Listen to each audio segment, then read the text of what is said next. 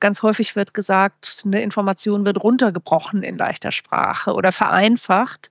Und das stimmt nämlich eben gerade nicht. Ich vereinfache nur die Form und eben nicht den Inhalt. Freigeistern der Podcast für Kinder- und Jugendliteratur. Mein Name ist Christine Knödler. Hier geht es um Kindheit und Kinderbücher, um Bilderbücher, Jugendbücher und um Bücher für alle. Ihr findet spannende Themen und Gespräche, es gibt Buchtipps und manchmal Verrisse. Und bei uns kommen die zu Wort, die schreiben, zeichnen, lesen. Abwechslungsreich, geistreich, begeisternd und das alle zwei Wochen mit den Freigeistern Gesprächen und mit Lesen und Lesen lassen. Hallo und herzlich willkommen zur 76. Folge von Freigeistern. Hallo und herzlich willkommen zum ersten Freigeistern Gespräch in diesem Jahr 2024. Es gibt Begegnungen, die vergisst man nicht. Eine solche Begegnung war die mit Anne Leichtfuß. Ich erlebte sie im Rahmen des Münchner Literaturfests 2023 in den Münchner Kammerspielen. Dort saß sie auf der Bühne als Diskutantin zur Frage des literarischen Kanons. Und sie saß auf der Bühne als Übersetzerin der Antigone in leichte Sprache, eine Premiere. Denn Anne Leichtfuß ist Übersetzerin in leichte Sprache. Sie ist außerdem gelernte Buchhändlerin und hat Online-Journalismus in Köln studiert. Ihre Abschlussarbeit hatte den Titel Einfache Sprache im Netz, Kriterien für zielgruppengerechte Websites. Damit hatte sie ihr Thema gefunden. Anne Leichtfuß ist Redakteurin bei Ohrenkuss, einer Zeitschrift von Menschen für Menschen mit Down-Syndrom, die Notwendigkeit von und die Begeisterung für leichte Sprache hat sie seitdem nicht mehr verlassen. Anne Leichtfuß ist zudem eine der wenigen simultan DolmetscherInnen in leichte Sprache. Mehrfach wurde sie im Zuge dessen für den Grimme Online Award nominiert und 2018 mit dem deutschen PR-Preis in den Kategorien Verantwortungs- und Nachhaltigkeitskommunikation und digitale Public Affairs ausgezeichnet. Ich muss gestehen, bis zu jener Begegnung in den Münchner Kammerspielen hatte ich mich noch nicht mit leichter Sprache befasst, damit, was das überhaupt ist, was der Unterschied ist zwischen leichter und einfacher Sprache, warum wir das brauchen, wer das braucht und was es über einen Staat sagt, der 14 Millionen seiner Bürgerinnen sprachlos macht und sprachlos hält, indem er beispielsweise keinen Zugang zu täglichen Nachrichten ermöglicht. Ich hatte mir keine Gedanken darüber gemacht, was es über eine Gesellschaft aussagt, die sich nicht dafür zu interessieren scheint, was so viele Menschen zu sagen haben, was sie zu sagen hätten, wenn man sie denn ließe. Eine Gesellschaft, die sich nicht kümmert, wer spricht und wer nicht. Anne Leichtfuß kümmert sich. Bei jener Diskussion in den Münchner Kammerspielen fiel mir ihre Klarheit auf, ihre Bestimmtheit und zugleich Offenheit, ihr Zuhören und ihr kluges Kontern, wann immer das nötig war. Ich dachte, so geht Diskurs, so geht Sprechen, so geht Sprache. Darum gibt es sie, die Sprache, damit wir uns verständigen können, damit wir uns verstehen können, damit wir uns auseinandersetzen können. Am vergangenen Sonntag, am 21. Januar 2024, sind Hunderttausende Menschen bundesweit auf die Straße gegangen. Sie haben gegen die AfD demonstriert. Sie wollten ein Zeichen setzen für Freiheit und Demokratie, für Toleranz mithin, für Verstehen und Verständnis. In München waren wir so viele, dass die Demonstration vorzeitig aufgelöst werden musste. Was für ein Zeichen. Wir leben in einer Zeit mit riesigen gesamtgesellschaftlichen Herausforderungen, sagt Anne Leichtfuß. Gerade vor diesem Hintergrund, nach dem vergangenen Wochenende mit ihr sprechen zu können, war und bleibt ein Glück, denn Leichte Sprache hat viele Seiten und Dimensionen, eine gesellschaftspolitische, eine politische, eine ästhetische, eine ethische, eine visionäre und wer weiß, vielleicht noch viel mehr. Was das alles mit Kinder- und Jugendliteratur zu tun haben kann, auch darüber werden wir sprechen. Ich finde so viel schon vorab. Wir, die wir uns dem Bereich der Kinder- und Jugendliteratur verschrieben haben, können uns ein Beispiel nehmen an dieser besonderen, formvollendeten Form der leichten Sprache. Denn sie ist nicht einfach im Sinne von simpel. Sie ist eine Sprache, die sich nicht versteckt, hinter zu vielen Worten oder Sprachbildern zum Beispiel, sie ist einfach oder leicht, weil sie zugänglich sein will. Leichtgeistern heißt darum diese 76. Freigeistern-Folge. Ich freue mich ganz besonders darauf. Bevor es losgeht, liest Anne Leichtfuß für uns das Freigeistern Auftaktgedicht. Also ich lese ein Zitat von Alok Boyd Manham aus einem Gespräch mit Jonathan Van Ness. My world is already beyond the binary and every day I'm living it. It's about community, it's about interdependence, it's about poetry. And I think that we are living poems.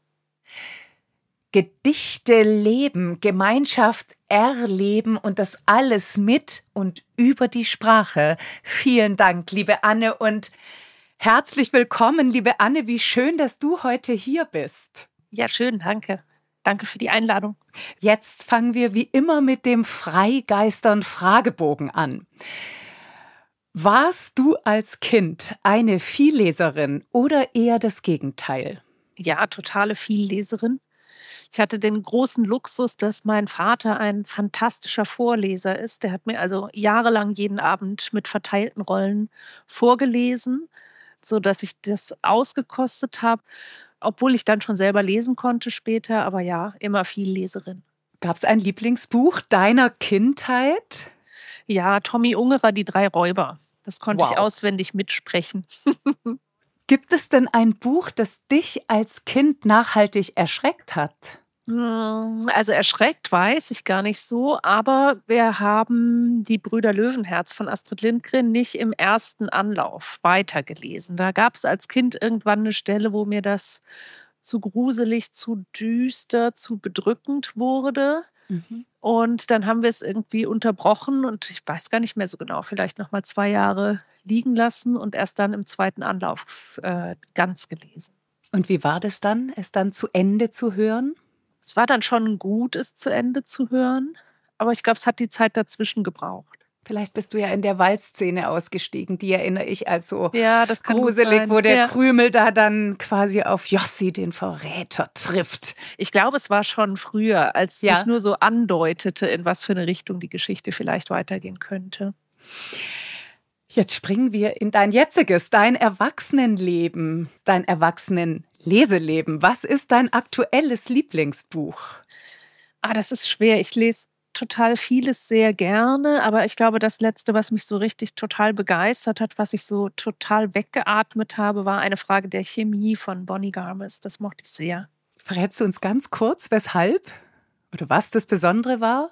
Ich fand, es war total schön erzählt und was ich so gerne mochte, glaube ich, unter anderem war die Diskrepanz dass sie so sehr als starke Frau wahrgenommen wird, was sie bestimmt ja auch war, aber so dieses äh, Abweichen von, warum lebt sie dieses Leben so, wie sie es lebt, in der Außenwahrnehmung und in ihrer eigenen Erzählung.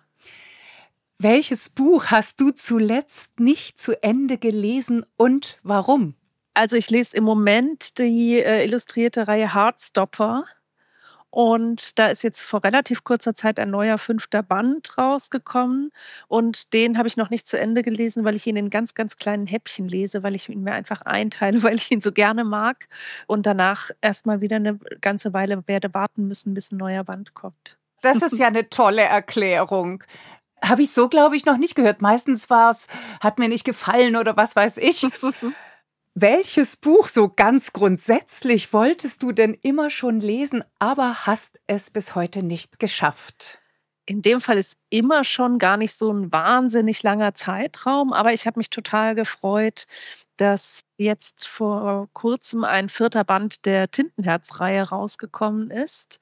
Ich habe die ersten drei total gerne gelesen und freue mich jetzt sehr, sehr auf den vierten und habe auch Interviews mit Cornelia Funke gelesen, dass sie geschrieben hat, äh, dass sie gar nicht gemerkt hat, so währenddessen, wie düster und zwischenzeitlich irgendwie auch relativ hoffnungslos der zweite und der dritte Band waren und dass sie dem mit dem vierten Band was entgegensetzen möchte.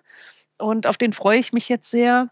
Lass mir aber noch so ein bisschen Zeit, um ihn irgendwie in Ruhe zu lesen und nicht so ganz oft unterbrechen zu müssen und so. Ich stehe kurz vor einem Umzug und habe nicht so wahnsinnig gemütliche, ruhige Lesesituationen, deshalb hebe ich mir den noch ein bisschen auf. Aber das ist interessant, dass du jetzt zweimal schon Kinder- und Jugendliteratur genannt hast. Hast du da eine bestimmte Affinität? Ich glaube, ich habe eigentlich immer schon altersunabhängig gelesen. Also ich habe eine Ausbildung zur Buchhändlerin gemacht, direkt nach dem ABI. Und ähm, da war es ja Teil meines Jobs quasi, in allen Genres was zu lesen und auch was empfehlen zu können. Und dadurch habe ich irgendwie, glaube ich, nie damit aufgehört, auch Kinder- und Jugendliteratur zu lesen. Genau, und das ist bis heute eigentlich so geblieben. Wie lautet die erste Zeile deines Lieblingsgedichtes? Oh, das fand ich eine voll schwere Frage, weil ich, ich weiß gar nicht so genau seit wann, seit ich 12, 13 bin. Vielleicht habe ich kleine Büchlein, in die ich Texte selber mit der Hand reinschreibe, die mir irgendwo begegnen und die ich sehr mag. Deshalb davon irgendwie ein einzelnes auszuwählen, fand ich zu schwer. Aber ich habe vor relativ kurzer Zeit eine ganz hübsche neue kleine Reihe entdeckt. Die heißt Edition Poetikon. Ist ganz hübsch gemacht, äh, fadengeheftet, schön äh, produziert. Und die haben die Aufforderung, poetisiert euch. Das mochte ich sofort total gerne. Und da gibt es eine Reihe mit äh, queeren Texten. Mhm. Und da gibt es einen Öffner von Alok Boyd Manham. Und den mag ich sehr gerne gerade. Jetzt bist du ja Übersetzerin. Ja. Auch aus dem Englischen womöglich so ganz spontan und vielleicht sogar in einfacher Sprache. Ich weiß, da ist jetzt ganz viel auf einmal. Also diesen Abschnitt könnte ich nicht in eine Zeile bringen in der leichten mhm. Sprache. Ja. Also weil gerade die Themen Nicht-Binarität, Geschlechtsidentität, die brauchen einfach mehr Zeilen in der leichten Sprache. Da muss ich relativ explizit werden, sodass in der Erklärung die Nuancen des Themas stimmen, aber sie trotzdem leicht verständlich ist hochinteressant. Das wirst du uns ja nachher noch näher ausführen. Ich bin so neugierig. Wir gehen einfach zu den Bildern. Von welcher Illustratorin, von welchem Illustrator würdest du dich gern porträtieren lassen? Also es gibt tolle IllustratorInnen für leichte Sprache. Da gibt es wieder die Verknüpfung auch mit meinem beruflichen. Ganz lange gab es nur Illustrationen in leichter Sprache, die ich wahnsinnig hässlich finde. Aber zum Glück hat sich da ganz, ganz viel getan in den letzten Jahren und es sind tolle KollegInnen dazugekommen, die alle mit einem völlig anderen Stil fantastisch illustrieren und trotzdem total viel zur Verständlichkeit beitragen. Also die sind schön und leicht verständlich, die Illustrationen. Mhm. Und zwei der Kolleginnen haben mich schon illustriert. Das heißt, das war totaler Luxus. Ich habe eine Illustration, die Inga Kramer von mir gemacht hat, die ich zum Beispiel auch für meinen beruflichen Zoom-Account verwende, wenn ich darüber dolmetsche. Mhm. Und äh, die andere Illustration ist von Simone Fass. Äh, damit habe ich mir einen Stempel machen lassen für meine dienstliche Post. beide Namen sagen mir jetzt nichts. Und das finde ja. ich ein bisschen erschreckend, weil ich mir einbilde, mich in der Illustration halbwegs auszukennen. Von welcher Autorin, von welchem Autor hättest du gern eine Lesung nur für dich allein? Oh, also mein absoluter Traum wäre eine Lesung für mich alleine von Jane Goodall. Ich bin ganz großer Fan von ihr, seit ich auch so mit 13 vielleicht ein erstes ihrer Bücher gelesen habe und sofort sehr, sehr fasziniert war, sowohl von ihrer Art zu schreiben, als auch von den Inhalten, als auch von ihr als Person. Und äh, das stand tatsächlich auf meiner Bucketlist, zu einer Lesung von ihr zu gehen. Und das habe ich getan. Ich glaube, 2019 war das. Und sie hat eine ganz, ganz faszinierende Energie und Ausstrahlung. Und ich saß ziemlich weit vorne und es hat sich da schon so angefühlt, als würde sie nur für mich lesen. Oh, Aber schön. das stelle ich mir toll vor, irgendwie dann auch nochmal anders in den Dialog gehen zu können mit ihr. Oh, wie schön. Was ist dein Guilty Pleasure in Bezug auf Bücher? Zum einen, ich habe echt viele. es fällt mir total schwer, welche wieder abzugeben oder äh, nicht zu behalten und zu horten und zu sammeln. Äh, und das Zweite ist, dass ich am liebsten einfach spät in der Nacht lese und manchmal dann kein Ende finde. Oh, das ist aber auch ein herrliches Guilty Pleasure. Ja, Man darf schon. nicht an den nächsten Tag denken, aber genau. vom Prinzip her. Du, wenn du ein Buch über dich schreiben würdest, wie wäre der Titel? Ach, ich glaube, ich würde gar kein Buch über mich schreiben. Ich glaube, das fände ich gar nicht besonders spannend. Wäre das der Titel? Nee, ich glaube, das Buch gibt es einfach gar nicht, genau. Umgekehrt gefragt, vielleicht, ich weiß gar nicht, ob es wirklich umgekehrt ist, welcher Mensch sollte deiner Meinung nach unbedingt ein Kinderbuch schreiben und worüber? Mm, also da habe ich zwei Personen irgendwie so im Kopf. Ich glaube, dass wir ganz dringend noch mehr Kinderbücher brauchen, die Kinder darin unterstützen, eine eigene Identität zu entwickeln, die vielleicht nicht dem Mainstream entspricht.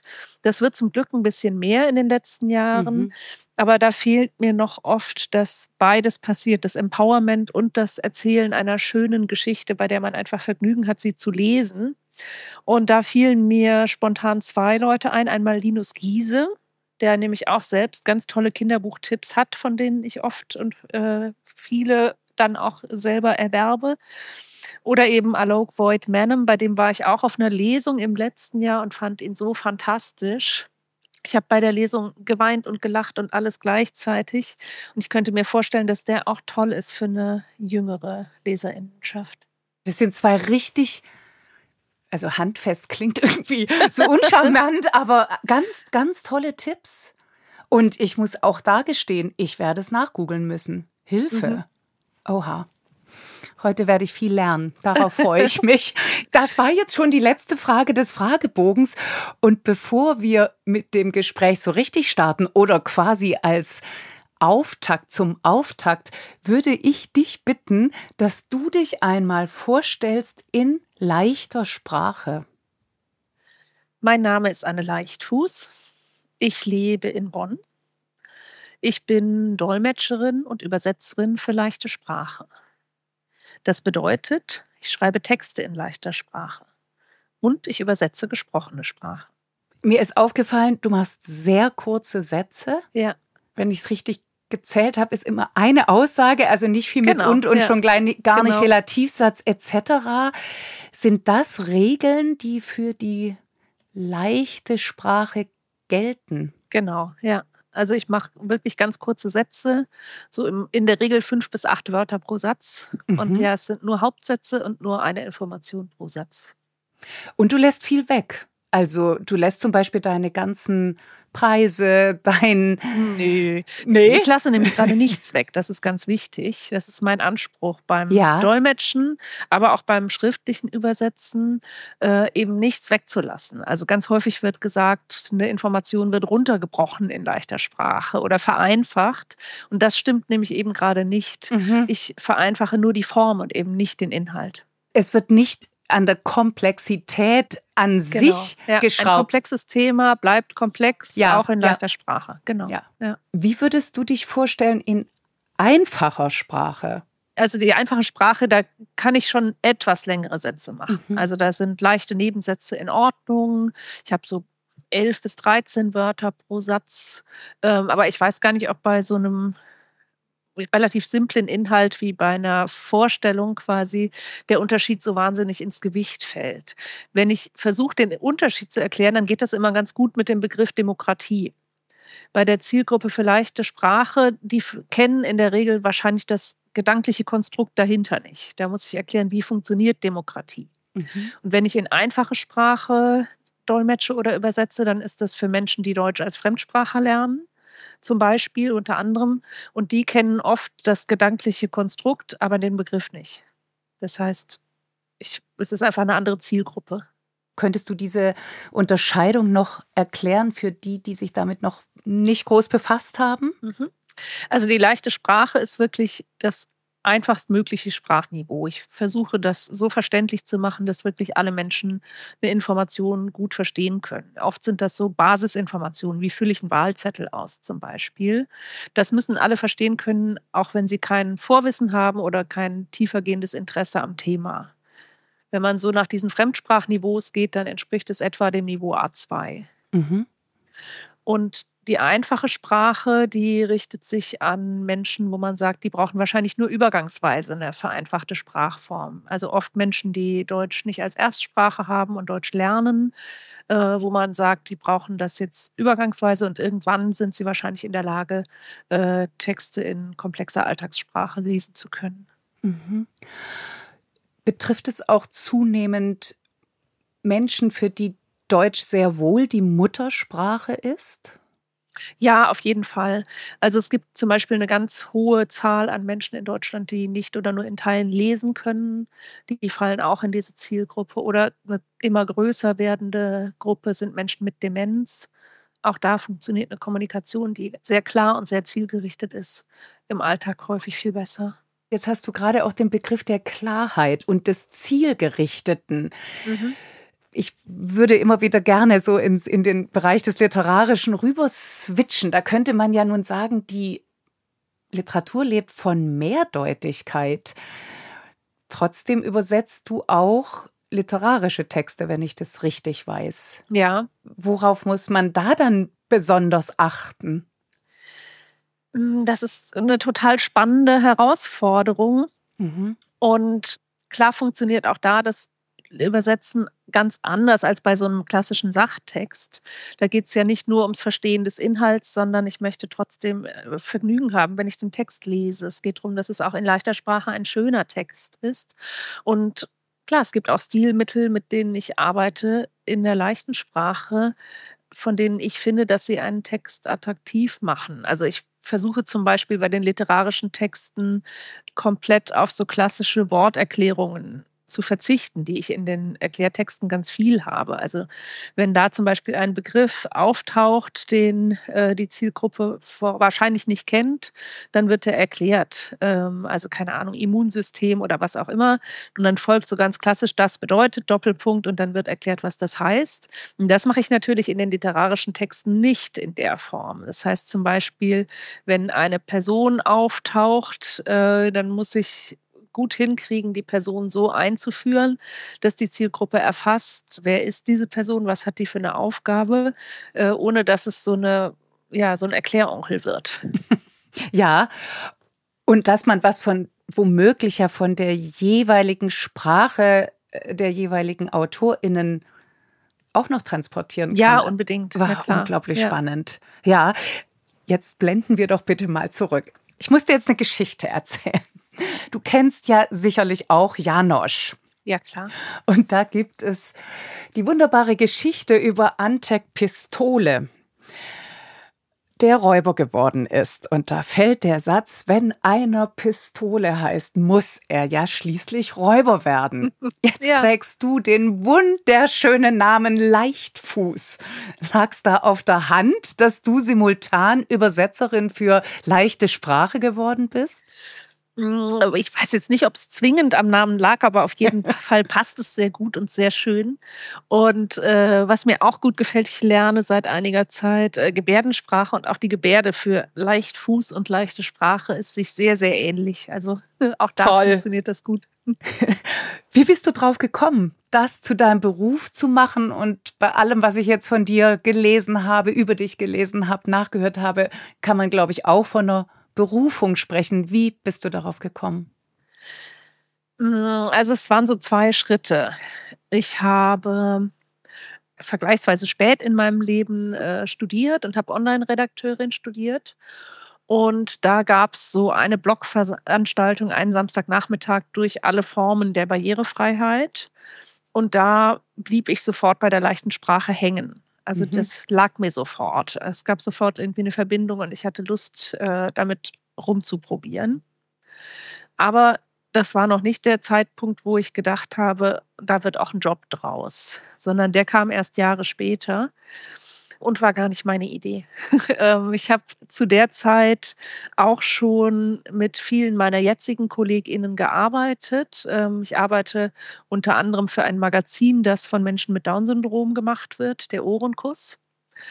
Und äh, das heißt, da passierte schon ganz viel in leichter Sprache und beim gemeinsamen Recherchieren zu Themen oder so war ich auch oft schon ganz nah an so Verstehensprozessen dran.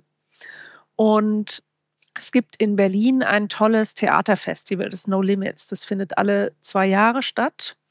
Und die laden wirklich weltweit führende, inklusive Ensembles aus dem Bereich der darstellenden Kunst ein, in Berlin zu sein. Und haben sich erst ähm, viele Jahre, nachdem es das Festival schon gab, überlegt, dass es eigentlich dumm ist, dass sie nicht auch einen fachlichen Austausch machen. Denn so viele Menschen haben sie nicht, mit denen die sich über ihren Job austauschen könnten. Und dann haben sie 2013 das erste Mal auch ein Symposium veranstaltet mit dem Titel Wen kümmert's, wer spricht? Und dafür haben sie DolmetscherInnen gebucht für Englisch und Französisch und wollten jemanden buchen für leichte Sprache und fanden niemanden. Und die sind super vernetzt in der Szene. Das heißt, wenn die niemanden finden, gibt es niemanden. Und dann haben sie mich kontaktiert und haben gefragt, kannst du dir das vorstellen? Wir würden das gerne ausprobieren. Es ist ein Experiment. Hat noch nie jemand gemacht. Und äh, dann habe ich das gemacht. Und es war fantastisch. Es hat total Spaß gemacht. Und dann bin ich danach wieder nach Hause gefahren und hatte Montagmorgens dann die ersten zwei Anfragen im Posteingang, habe mir eine Webseite programmiert und weitergemacht. Wahnsinn. Und also quasi, aber schon, wenn ich es richtig verstehe, Learning by Doing. Ja, genau. Es gab, äh, gibt bis heute keinen Ausbildungsgang fürs Dolmetschen in leichter Sprache, fürs Übersetzen schon. Da gibt es inzwischen viele verschiedene AnbieterInnen, aber fürs Dolmetschen gibt es nach wie vor keine Ausbildung. Das heißt, ich habe das von meinen KollegInnen mit Down-Syndrom gelernt.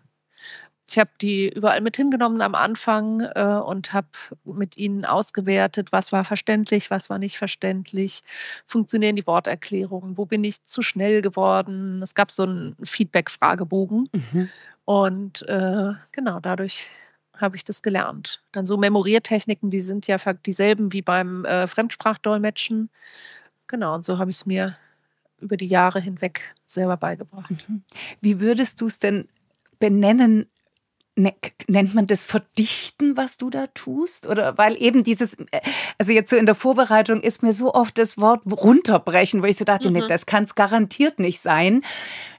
Komprimieren, was wäre denn der Begriff? Ja, komprimieren auf jeden Fall. Ja. Also ganz viel an leeren Worthülsen fliegt raus. Es bleibt tatsächlich nur das übrig, was Inhalt transportiert beim Dolmetschen. Andererseits kommt auch viel dazu, also eine historische Einordnung zum Beispiel oder eben Worterklärungen. Es bringt es einfach in eine andere Form. Ich weiß gar nicht, ob man es irgendwie mit einem Wort treffend beschreiben kann. Mhm. Und wann ist eine Übersetzung in einfache Sprache? Also ich werde mir erlauben, das jetzt so heute ein bisschen zu mischen. Ich weiß wohl den Unterschied, der, glaube ich, sehr an der Zielgruppe liegt, so wie du es vorher auch gesagt hast, aber da so die Gang, ein bisschen fließend damit umzugehen. Wann ist es geglückt, so eine Übersetzung? Also ich finde schwierig, dass im Moment die Diskussion dazu, wann es geglückt ist, ohne die eigentliche Zielgruppe stattfindet. Ist es so? Ja, das ist so. Oft wird von außen beurteilt, äh, ist das, das macht die deutsche Sprache kaputt oder muss man sich immer am niedrigsten Niveau orientieren oder, oder, oder. Äh, die können sich doch mal ein Wörterbuch dazu nehmen und auch den Originaltext lesen, äh, lauter solche Dinge. Und die Zielgruppe wird eigentlich sehr, sehr, ja, eigentlich gar nicht dazu befragt, ob sie diesen Text gelungen finden. Das ist in deiner Arbeit anders. Da hast du ja vorher gesagt, da äh, genau, ja. fragst du ja wirklich ganz gezielt auch. Genau, also äh, für ein Text ist nur dann ein Text in leichter Sprache, wenn er durch mindestens zwei Personen der Zielgruppe geprüft wurde. Das heißt, das ist Teil meiner alltäglichen Arbeit. Ich kann nicht alleine einen Text in leichter Sprache machen, sondern äh, ich sitze hier an meinem Rechner und schreibe den und übersetze Inhalte oder bereite mir ein Glossar vor fürs Dolmetschen. Und erst durch die Zielgruppenprüfung wird es tatsächlich dann ein Text in leichter Sprache. Wie leicht in Anführungszeichen ist diese leichte Sprache überhaupt? Für die Leserinnen oder in der Produktion? Jetzt würde ich mal gerne in der Produktion tatsächlich hören. Das kommt total aufs Thema an. Also mhm. Äh, zum einen ist es eine Übungssache. Am Anfang habe ich für jeden einzelnen Text wahnsinnig lange gebraucht und jetzt mache ich äh, drei bis vier Blogbeiträge am Tag und mache die beim ersten Kaffee morgens, äh, bevor es so richtig losgeht. Aber es ist natürlich total vom Inhalt des Textes abhängig. In meinem Blog mache ich Promi-Klatsch und Tratsch, weil das das war, was die Zielgruppe am dringendsten lesen wollte. Das schreibt man natürlich schnell und einfach so runter. Aber wenn ich, keine Ahnung, zum Beispiel Texte habe, wo es sehr um die Nuancen geht, dann feile ich da total lange dran. Also ich kann das schwer mitteln. Und es kommt natürlich auch darauf an, wie geübt ich mit dem Thema des Textes bin. Also es ist natürlich ein großer Luxus. Ich lerne wahnsinnig viel Neues durch meinen Job. Aber wenn das ein Themenbereich ist, in dem ich so gar nicht zu Hause bin, ich habe mal einen Science Slam gedolmetscht zu Raketenstarts. Oh und das war okay. unfassbar viel Vorbereitungszeit, ja. aber war dann großartig, weil ich gar nichts davon verstehe und null Vorwissen hatte. Ich muss aber ein Thema komplett verstehen, um es in leichte Sprache übertragen zu können. Und das war ein ganz spannender Dialog immer wieder im Ping-Pong, äh, bis das wirklich funktioniert hat, dass es wissenschaftlich korrekt war und trotzdem für Laien gut verständlich in leichter Sprache. Mein Schwerpunkt ist die Kinder- und Jugendliteratur. Und ich finde, ohne jede Bevormundung, natürlich kommt man ja hin und wieder auch in Richtung dieser, dieses Formulierens oder dieses Ernstnehmens auch von Sprache als Kommunikation. Ich möchte etwas mhm. verständlich machen. Würdest du sagen, da gibt es Berührungspunkte, weil man in einem bestimmten Alter vielleicht was einfach noch nicht weiß? Also ja und nein. Klar gibt es Texte, die erstmal eigentlich für Kinder und Jugendliche gemacht wurden, die für meine Zielgruppe auch gut funktionieren. Also ich glaube, wir alle kennen das. Sehr viele erwachsene Menschen sind Fans von der Sendung mit der Maus. Mhm. Und äh, keine Ahnung, die Logo-Kindernachrichten funktionieren für viele Menschen mit anderen Lernmöglichkeiten auch gut. Es gibt zwei Punkte, die mich daran, wo ich merke, das reibt einfach. Das eine ist, niemand würde mir sagen, es, wenn ich sage, es gibt keine Tagesnachrichten zum Beispiel in leichter Sprache, das ist so, es gibt keine tagesaktuelle Möglichkeit, mich zu informieren. Und dann wird ganz oft gesagt, ja, dann guck doch die Sendung mit der Maus. So, ja, das ist super. Ich mag die Sendung mit der Maus, aber ich möchte bitte nicht, dass es meine einzige Informationsquelle ist. Ja, so. ja, ja, ja. Ähm, und das andere ist die Themenauswahl. Also auch wenn sprachlich und äh, auf dem Niveau Dinge zu erklären. Vieles funktioniert für die Zielgruppe. Dann möchte ich natürlich als erwachsener, mündiger Mensch mit 37 Jahren und anderen Lernmöglichkeiten eine andere Themenauswahl haben als jemand, der zwölf ist. Also für mich ist es eine unglaubliche Herausforderung, dieses äh, sich konzentriert und klar der Sprache zu bedienen. Vorher habe ich bei den Debatten, die du erwähnt hast, rausgehört, dass das so ein bisschen nach, nach, weiß ich nicht, nach Herabsetzen dessen, was die Sprache kann, als würde der Sprache etwas genommen, wenn man sie in einfache Sprache übersetzt. Jetzt würde ich mal gern umgekehrt fragen, gewinnt die Sprache da nicht auch was? Wenn ich Inhalte so formuliere, dass mehr Menschen Teil des Diskurses sein können, dann kriege ich natürlich interessantere Antworten. So. Und das heißt, es erlaubt eine andere Tiefe in der Diskussion, wenn alle mitreden können. Aber auch wenn man jetzt sich Sprache als Kunstform anguckt, ich finde, dass sie zum Beispiel einen Text total verändern kann, weil Konflikte total viel klarer rauskommen durch diese ähm, Klarheit äh, in der Sprache. Und bei manchen Themen verändert das einen Text komplett. Es gibt ja Themen, wo wir eigentlich so einen gesamtgesellschaftlichen Konsens haben, dass wir darüber nicht in der Tiefe sprechen möchten, wo es wahnsinnig viele Euphemismen gibt, also beim Thema Tod und Sterben zum Beispiel. Mhm. Sanft entschlafen und ich weiß nicht, wie viele Synonyme dafür es gibt. Das funktioniert gar nicht in der leichten Sprache. Das heißt, manche Texte haben durch diese veränderte Form werden die viel deutlicher. Die bringen da Sachen stärker an die Oberfläche, als komplexe Texte das oft tun. Und das finde ich ist in ganz vielen Texten auch eine große Qualität, ja. Absolut. Also, und jetzt können wir ja auch mal lüften, wie wir uns kennengelernt haben. Also, beziehungsweise wie ich dich kennenlernen durfte, nämlich im Rahmen des Literaturfestes hier in München im gerade vergangenen Jahr. Und da gab es eine Podiumsdiskussion. Das Thema des ganzen Festes war Erben, was wir erben. Es ging um einen literarischen Kanon. Wer macht den, wer setzt den, was, wer bestimmt darüber? Ja. Unter anderem saßt du auf dem Podium, weil du gerade die Antigone in einfache Sprache übersetzt hattest. Und Johanna Kappauf, Schauspielerin an den Münchner Kammerspielen, hat dann daraus gelesen und es war von einer Wucht, wie ich das noch nie zuvor bei, der, bei irgendeiner Antigone-Adaption oder Übersetzung wahrgenommen hatte. Man war einfach nackt und bloß sozusagen, oder das, was einem erzählt hatte, war nackt und bloß und ist entsprechend einem ins System gefahren. Wie bist du denn da vorgegangen? Also das war ein ganz großes Abenteuer. Das hat unfassbar Spaß gemacht. Das war wahnsinnig spannend. Ich, ich habe tatsächlich einige Dinge anders gemacht, als ich sie sonst beim Arbeiten mache. Ich habe eine Strichfassung bekommen von den Kammerspielen, die sich aus zwei verschiedenen Übersetzungen des griechischen Textes zusammensetzte. Und wir haben vorher auch viel darüber gesprochen, wie möchten die Kammerspiele diese Geschichte erzählen? Was ist der Fokus? Nämlich nicht auf politischen Machtverhältnissen, sondern auf diesem Familienkonflikt, der ja auch in Antigone enthalten ist.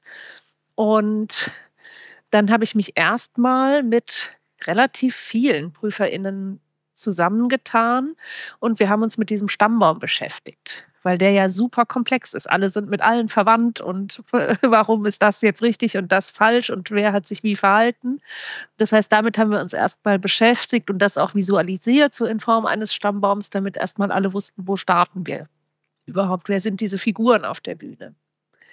Und dann habe ich mit der Textarbeit begonnen und habe geschaut, wie viel von einer Sprache, die ja einfach auch schon 2500 Jahre alt ist. Kann ich behalten? An welchen Stellen verstärke ich das vielleicht sogar noch? Und wie kann ich elegant vielleicht in einem Folgesatz einbauen, wenn auch mal was eine Passage drin ist, die vielleicht nicht sich im ersten Lesen komplett erschließt, wie kann ich da elegant in dem nächsten Satz quasi abpuffern? Also solche Sachen, damit habe ich viel ausprobiert. Und die PrüferInnen habe ich tatsächlich diesmal immer nur einzeln prüfen lassen. Denn häufig funktioniert das gut, dass ich mit einer Prüfgruppe arbeite und die dann in einen Dialog gehen. Aber das passiert einfach auch manchmal, dass sich dann jemand anschließt, dass irgendwer sagt, ja, ja, habe ich verstanden. Und die zweite Person nickt dann nur noch, ja, ja, ich auch, ich auch. So, und da wollte ich wirklich irgendwie sehr sicher sein, dass zum Beispiel Begrifflichkeiten, die ich beibehalte, äh, die Leute sich die dann wirklich erschließen können. Und deswegen habe ich sehr intensiv eins zu eins gearbeitet. Und dann haben wir so einen ersten Textentwurf an die Kammerspiele geschickt. Und die haben dann angefangen mit Leseproben. Und dann ging das wieder im Ping-Pong hin und her, dass zum Beispiel äh, die Schauspielerin, die Creon äh, spielte, dann gesagt hat, ah, das hakt irgendwie, das ist noch nicht so flüssig, ich würde es lieber so und so sagen. Und dann kam das zu uns zurück und dann habe ich mit den PrüferInnen wieder geguckt, geht das auch? Und die sagten ja oder nein und dann ging es wieder dorthin zurück. Und im Probenprozess waren wir dann auch dort und haben nochmal äh, geguckt, wie, wie, fast, wie wird dieser Text jetzt lebendig. Ähm, das war also echt ganz spannend und eine ganz tolle Arbeit. Und warst du bei der Premiere? Ja, na klar. Und wie war die Reaktion? Das war ganz spannend. Es gab auch ein Publikumsgespräch nach der Premiere und das war natürlich irgendwie total aufregend. Also zum einen war es fantastisch, äh, einen Text äh, lebendig werden zu sehen, den ich geschrieben habe. Das hatte ich noch nie. Es war ganz faszinierend. Und äh, ich war mehrmals bei Publikumsgesprächen auch äh, jetzt während der Spielzeiten. Und das war ganz spannend. Also es waren Menschen dabei, die sagten, ach, eigentlich hatte ich vorher gar keinen Bock, ins Theater zu gehen, gehe ich nicht so gerne, aber irgendwer hat gesagt, komm mal mit. Und es war jetzt richtig gut. Ich habe das zum ersten Mal verstanden, was auf der Bühne passiert. Also das waren Sachen, die irgendwie an Feedback kamen. Was mich auch total gefreut hat, ist, dass einige der Ensemblemitglieder gesagt haben, Zum einen, sie würden gerne mehr Texte in leichter Sprache spielen. Sie konnten es leichter auswendig lernen und mochten es. Und beim Spielen haben sie nach drei Sätzen vergessen, dass es eigentlich ein Text in leichter Sprache war, weil er irgendwie funktioniert hat für sie. Ja. Aber natürlich gab es auch da die Kritik. Also auch da gab es es sei irgendwie ein pädagogisches Lehrstück und äh na ja, aber das liegt ja genau genommen nicht an der Übersetzung, wenn man es denn überhaupt so sehen will.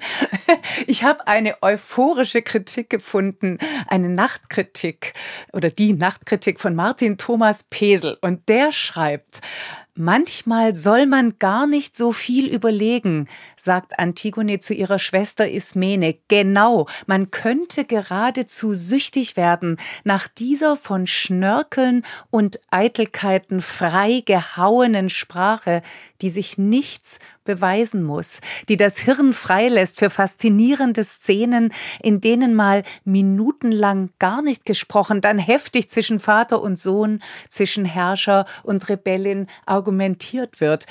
Und ich fand diesen Satz so toll, weil der so viel aufmacht. Also einerseits das Sprachliche, das Freilegen sozusagen dessen, was worauf es ankommt, aber natürlich auch das Nachdenken über Machtverhältnisse der Sprache, die per se bestehen. Ja. Denn wer ja. darf überhaupt sprechen? Wer kommt zur Sprache? Wer ist zur Sprachlosigkeit in unserer Gesellschaft zumindest verdonnert? Ist, ist dein Beruf auch gesellschaftspolitisch? Ja, natürlich. Also es hat ja einen Grund, dass äh, diese Zielgruppe so wenig bedient wird. Ich habe es eben schon mal erwähnt, es gibt keine tagesaktuellen Nachrichten in leichter Sprache und das sind, betrifft 14 Millionen Menschen in Deutschland. Und eigentlich gibt es einen öffentlich-rechtlichen Rundfunk mit einem Bildungsauftrag. Und das ist was, was in meiner Wahrnehmung einfach nicht übereingeht miteinander. Und ich meine, wir leben in einer Zeit mit riesigen gesamtgesellschaftlichen Herausforderungen. Und in den letzten Jahren ist die Frequenz, in der ich Nachrichten konsumiere, um zu versuchen, auf einem aktuellen Stand zu bleiben, exorbitant angewachsen. Und alle diese Informationen gibt es einfach gar nicht in leichter Sprache. Und das heißt, dass irgendwer findet, diese 14 Millionen Menschen brauchen das eigentlich nicht zu wissen, ist nicht so wichtig. So, also es gab monatelang keine Informationen zur Pandemie in leichter Sprache und die haben wir dann mit einer kleinen freien Initiative selber gemacht, weil äh, sich niemand zuständig fühlte. Und jetzt mit den aktuellen Kriegsgeschehen ist es dasselbe. Und auch jetzt mit den Dingen, die hier am Wochenende an Demonstrationsgeschehen an ganz vielen Orten passierten, es gibt wahnsinnig viele Aufrufe, Solidaritätsbekundungen, was, was ich fantastisch finde, gar keine Frage, sehr mutmachend, aber die gibt es alle nicht in leichter Sprache. So, und das äh, grenzt einfach eine wahnsinnig hohe Personenzahl aus. Wer sind die 14 Millionen? Wer gehört dazu? Menschen mit anderen Lernmöglichkeiten, Menschen, die Deutsch als Fremdsprache lernen, Menschen mit Demenz, Menschen mit einer Aphasie, das ist eine fehlende Verbindung zwischen den beiden Gehirnhälften, zum Beispiel nach einem Schlaganfall oder nach einem Unfall. Aber Menschen, die Schwierigkeiten haben, Texte zu erschließen, also ähm, funktionale AnalphabetInnen. Also es ist einfach eine ganz große, sehr diverse Gruppe. Und es gibt natürlich Situationen, wo Texte in leichter Sprache für alle Menschen einfach super nützlich sind. Also wenn ich für eine Kommune einen Ratgeber zum Thema Elterngeld äh, in leichte Sprache übertrage, dann nimmt niemand mehr den in komplexer Sprache mit. Das macht ja gar keinen Sinn. Weil da die Konzentration auf das ist, was an Inhalt transportiert wird. Genau, also gerade bei so ganz klassischen Sachtexten, die kann ich mhm. einfach viel schneller lesen und aufnehmen und mir erschließen. Mhm. Ja. Du hast ja sogar deine Bachelorarbeit äh, in zweifacher Fassung ja, geschrieben. Genau. Einmal wissenschaftlich, einmal in leichter Sprache. Was ja. war die Essenz der Erkenntnis in dem Unterschied? Das war total praktisch für mich. Ich habe es als reines Arbeitsmittel erstmal genutzt. Wenn ich den Text in leichter Sprache noch nicht schlüssig formulieren konnte, dann war auch das komplexe wissenschaftliche Kapitel noch schwammig. Also ich kam sehr schnell auf die Schwachstellen. Ich habe jedenfalls ausgehend von der Begegnung mit dir und deiner Argumentation äh, da auf diesem Podium nochmal ganz anders über den Begriff der Exklusivität nachgedacht. Dass der ja durchaus doppeldeutig ist. Also exklusiv meint, glaube ich, sehr oft im Sprachgebrauch anspruchsvoll, besonders. Aber wenn man es übersetzt, heißt das einfach auch, ich schließe andere damit aus. Mhm. Ja. Wie, wie, wie, stehst du dazu, wenn immer wieder in den Debatten der Qualitätsanspruch sozusagen ausgespielt wird gegen die, ich sage jetzt mal vorsichtig, tatsächliche Qualität, die ja da ist? Kann man das auflösen im Land der sogenannten Dichter und Denker? Ich glaube, dass ganz viele dieser KritikerInnen das einfach nicht zu Ende recherchiert haben und eigentlich mit der leichten Sprache auch ganz wenig Berührungspunkte haben. Ich glaube, viele Menschen durch die mangelnde Erfahrung damit können einen guten Text in leichter Sprache nicht von einem schlechten Text in leichter Sprache unterscheiden. Also die können die Qualitätsstufen gar nicht erfassen. Und äh, das einzige Gegenargument, was in dem Fall wichtig ist, ist, es ist ja immer nur eine ergänzende, äh, ein ergänzendes Angebot. Also wer lieber die Hölderlin-Übersetzung von Antigone sehen möchte, kann die ja sehen. Es gibt zu jedem Thema unfassbar viele komplexe Texte und wenn ich Glück habe, einen in leichter Sprache. Es wird ja nicht plötzlich irgendjemand gezwungen, nur noch Theaterstücke in leichter Sprache zu sehen oder Texte in leichter Sprache zu lesen. Ich kann mich ja immer entscheiden. Aber dadurch, dass es diese Option gibt, können sich einfach viel mehr Menschen frei entscheiden. Es ist, um diesem Argument der Verarmung etwas entgegenzusetzen, eine Bereicherung, auch einfach eine unglaubliche Ergänzung zu den Perspektiven, die wir alle so eingefahren und eingeübt haben. Und das Politische ganz klar, natürlich, es geht ja auch immer um Bildung und Bildungs Gleichheit und Bildungsgerechtigkeit siehst du denn jetzt? Du hast vorher schon die ganzen Demonstrationen des Wochenendes angesprochen. Wir reden über Akzeptanz und Toleranz. Kann die einfache Sprache da helfen auch einfach? Ja, unbedingt. Also jetzt, wenn man ganz konkret dieses Geschehen des Wochenendes nimmt, Menschen mit Behinderungen sind, gehören zu den allerersten, die von der Politik der AfD massiv bedroht werden. Also wenn man sich die kleinen Anfragen anguckt, die von der AfD an die Bundesregierung gestellt wurden, die explizit dieses Thema haben. Oder dass gesagt wird, die inklusive Beschulung soll einfach sofort wieder abgeschafft werden, weil sie nicht behinderte SchülerInnen ausbremst. Ähm, also die sind, gehören zu den ersten, die von dieser Politik aktiv betroffen sein werden. Und sie sind diejenigen, denen man verwehrt, sich damit auseinanderzusetzen, weil es eben zu aktuellen politischen Themen viel zu wenig Informationen gibt. Du bist da auch auf deinem Blog, wenn ich das richtig gelesen habe. Äh, du berichtest ja darüber. Ja. Also ich habe jetzt gestern noch mal reingeguckt und dachte, krass, sie hat schon wieder alles aufgeschrieben. und ähm, wie ist denn da das Feedback auf diese also ja wirklich unfassbare Arbeit, einfach auch wenn man mal bedenkt, was, was du da alles im Kopf haben musst, was du bedenken musst, um es dann zu vermitteln. Also das ist tatsächlich ganz spannend. Es gibt ganz, ganz viel Feedback direkt aus der Zielgruppe. Es ist tatsächlich so, dass immer wieder mal ich in meinem Blog aktuelles tagespolitisches Geschehen aufnehme, auch wenn es eigentlich ein Promi-Klatsch- und Tratsch-Blog ist. Aber wenn es einfach keiner sonst macht und es kein Angebot gibt zu einem bestimmten Thema, das ich gut finde, dann, keine Ahnung, berichte ich auch über den Ukraine-Krieg, die Pandemie oder Demonstrationen zum, zu einem möglichen AfD-Verbot. Und das ist ein ganz, ganz direkter Kanal zur Zielgruppe. Also die schreiben E-Mails und stellen Fragen, die äh, schreiben Kommentare auf der Website oder bei Social Media und das ist total toll, weil ich dadurch natürlich sehr genau erfasse. Ah, interessant, aus der Perspektive habe ich noch nicht drauf geguckt oder hm, diesen Teilaspekt hat wohl offensichtlich noch keiner erklärt. So kann ich einfach sehr zielgenau arbeiten. Mhm. Du setzt dich viel mit Zielgruppe auseinander. Wie findest du das Wort Zielgruppe? Ich ehrlich gesagt noch nie drüber nachgedacht. Die Kinder- und Jugendliteratur, um diesen Bogen auch noch zu spannen, setzt sich damit wahnsinnig auseinander. Und es gibt viele AutorInnen, die sagen, sie finden ja schon mal dieses Wort unglaublich hässlich. Man zielt auf jemanden. Also die sehen das offenbar metaphorisch und äh, weiß ich nicht, haben keine schönen Bilder dazu im Kopf. Und da wird, ist oft so die Gefahr oder wird gesehen, dieses, wenn man für eine Zielgruppe schreibt, dann kommt eben, da ist es wieder nicht so viel Qualität dabei raus, weil sich die Literatur beschränken lässt. Was ist dazu deine Haltung?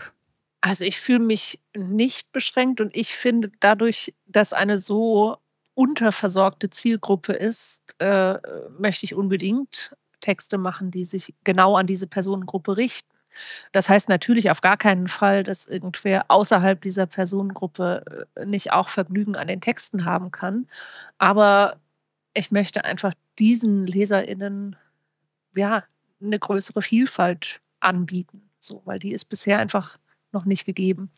Ich finde es wunderbar, die anderen, die das lesen, nehmen keinen Schaden. Das ist ein sehr schönes Argument, was ich jetzt auch schon öfter zu meiner großen Freude von Kinder- und Jugendbuchautorinnen gehört habe, die dann sagten, meine Bücher sind so, die können auch Erwachsene lesen, ohne Schaden zu nehmen, um es mal umzudrehen. Denn dieses Umdrehen, das ist ja, was da genau passiert was, finde ich, auch deine Arbeit auslöst und was auch wieder was sehr äh, Wegweisendes und Neues und Beflügelndes ist. Du hast vorher von den drei Räubern von Tomi Ungerer gesprochen. Also Bilderbuch, ganz knapper Text. Ist das sowas wie ein Vorreiter für Text in einfacher Sprache? Ja, auf jeden Fall. Also ich finde großartig, wenn die Text-Bild-Kombination in Texten in leichter Sprache gut funktioniert. Und ähm, habe KollegInnen, mit denen ich zusammenarbeite, die illustrieren und die durch ihre Illustrationen Sachinformationen besser verständlich machen und trotzdem aber so zeichnen, dass sie zum Beispiel den Humor der Zielgruppe aufnehmen. also ich erinnere mich an eine fantastische Illustration von Simone Fass, als wir ein Corona-Wörterbuch gemacht haben online und der, die Illustration zum Thema Homeoffice war ein Mann in Boxershorts mit haarigen Beinen und einer Katze. Ähm, und ja, das ist einfach schön, wenn so beides zusammenkommt. Also ein Vergnügen einer Illustration oder auch einfach eine, schöne Illustration, die zu mehr Verständnis von Sachinhalten beiträgt. Hast du Bilderbücher jetzt auch aktuellere zufällig im Kopf, wo du so sagst, da funktioniert das auch? Ist das manchmal zu eigenwillig im Stil, sodass die vielleicht die Verständlichkeit unterwegs auf der Strecke bleibt. Und was heißt das dann überhaupt? Es muss ja auch nicht schlimm sein im Übrigen. Genau, nein, ich wollte gerade sagen, also äh, ich finde gerade toll, dass jetzt eben mehr IllustratorInnen sich speziell dem Themenfeld leichte Bilder oder verständliche Bilder zu leichter Sprache annehmen und dass da eben gerade IllustratorInnen dabei sind, die ganz unterschiedliche Stile haben und äh, gar nicht alle irgendwie gefällig und bequem sind, sondern äh, dass man auch da zunehmend mehr Diversität in der Form der Abbildungen hat. Welche Bilder, Bücher oder welche Titel fallen dir ein? Weil ich vorher ja schon gestehen musste, mir haben beide Kolleginnen von dir nichts gesagt, also beide Illustratorinnen nicht. Ist, ist es dann innerhalb von bestimmten Sachtexten oder gibt es da auch eine Literatur, die sich dessen jetzt annimmt? Ich kenne keine Bilderbücher, die schön illustriert und in leichter Sprache wären. Äh, ein erster Versuch jetzt war, einen Asterix in leichte Sprache zu übertragen. Ähm, aber das ist meines Wissens nach irgendwie die erste gedruckte, illustrierte Variante, die beides zusammenbringt. Wenn du die Wahl hättest, welche Kinder- und oder Jugendbücher würdest du gern in leichte Sprache übersetzen? Ich habe letztens drüber nachgedacht bei einem Titel. Ich liebe das Buch Der geheime Garten von ja. Francis Hodgson Burnett, weil ich das als Kind einfach wahnsinnig schön erzählt fand, ganz geheimnisvoll, aber auch so sehr bildreich. Also ich glaube, ich hatte eine Ausgabe, die überhaupt nicht illustriert war und trotzdem hatte ich ganz viele Bilder im Kopf. Also ähm, das, da dachte ich so im ersten Moment, toll, das würde ich wahnsinnig gerne in leichte Sprache übertragen. Und andererseits weiß ich gar nicht, ob, man das, ob ich das heute noch könnte. So, weil es ja auch einen sehr defizitorientierten, eingeschränkten Blick auf Behinderung hat, mhm. äh, der sich, glaube ich, heute schwer irgendwie noch lesen lässt. Von daher wäre es in dem Fall vielleicht mit einer reinen Übersetzung in leichte Sprache gar nicht getan. Vielleicht müsste man es neu erzählen. Ich weiß es nicht so genau. Was würdest du zu Krabbert sagen? Ja, kann ich mir auch toll vorstellen in leichter Sprache. Ist ja auch ein Buch, was ganz stark irgendwie Bilder im Kopf ja, schafft. Ja, eben. Deshalb ja. bin ich jetzt drauf gekommen. Ja. Also, wer weiß, wenn man da was wissen will, bist du die Fachfrau und die, die mit einer solchen Kenntnis und Hingabe über das spricht, was du tust. Das hat mich sehr, sehr beeindruckt. Und ich danke dir sehr für dieses Gespräch, liebe Anne. Sehr gerne, hat mir viel Spaß gemacht. Tschüss. Tschüss.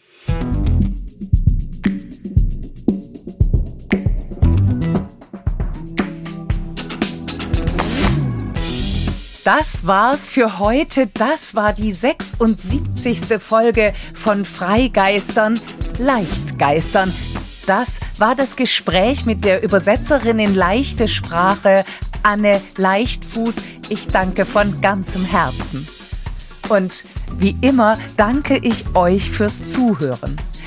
Alle Infos zu den Büchern, von denen heute die Rede war und alle bisherigen Folgen findet ihr auf unserer Website freigeistern.com und natürlich freuen wir uns, wenn ihr uns bei Instagram folgt. Wir hören uns am nächsten Freigeistern Donnerstag wieder am 8. Februar, dann wieder mit einem Lesen und Lesen lassen. Bis dahin, ich freue mich und wünsche euch viel Leichtigkeit. Tschüss.